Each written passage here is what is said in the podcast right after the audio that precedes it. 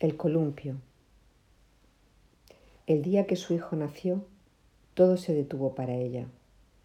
Doce años después, él está subido en un columpio y ella sentada sobre el césped. Hace un calor extremo. La hierba, carente de humedad, roza sus pantorrillas, provocándole una cierta molestia, pero permanece en la misma posición mientras lo mira.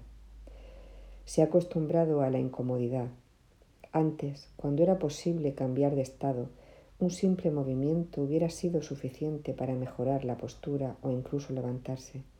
Antes, las cosas podían transformarse a voluntad, al menos las pequeñas, porque todo fluía.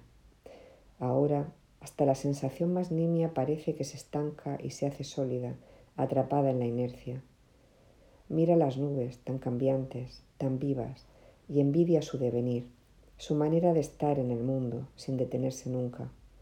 Nada le gustaría a ella tanto en este momento como ser una nube, poder elevarse sin conciencia de forma y dejarse moldear al pairo del viento. Cierra los ojos durante un rato para imaginarlo y es agradable. El sonido del columpio la devuelve a su cuerpo. Tris, tras, tris, tras. Mira a su hijo. Para él no avanzan los minutos, o son islas sucesivas donde apoyar cada instante idéntico al anterior. Ella sabe que se ahoga nadando de una a otra, intentando encontrar algún matiz que las diferencie, pero no existe.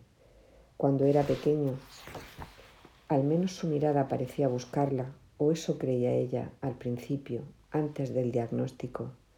Qué palabra tan larga, tan dura, irreversible.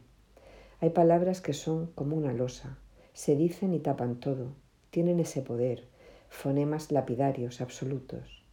Una vez pronunciados, se imponen a los sueños y en cuestión de segundos los sepultan. Una hora, dos horas, tres horas, tris, tras, tris, tras. Mira a su hijo. La tarde entera, la vida entera. Pasan las nubes y nada cambia. Hace mucho que ella lo sabe.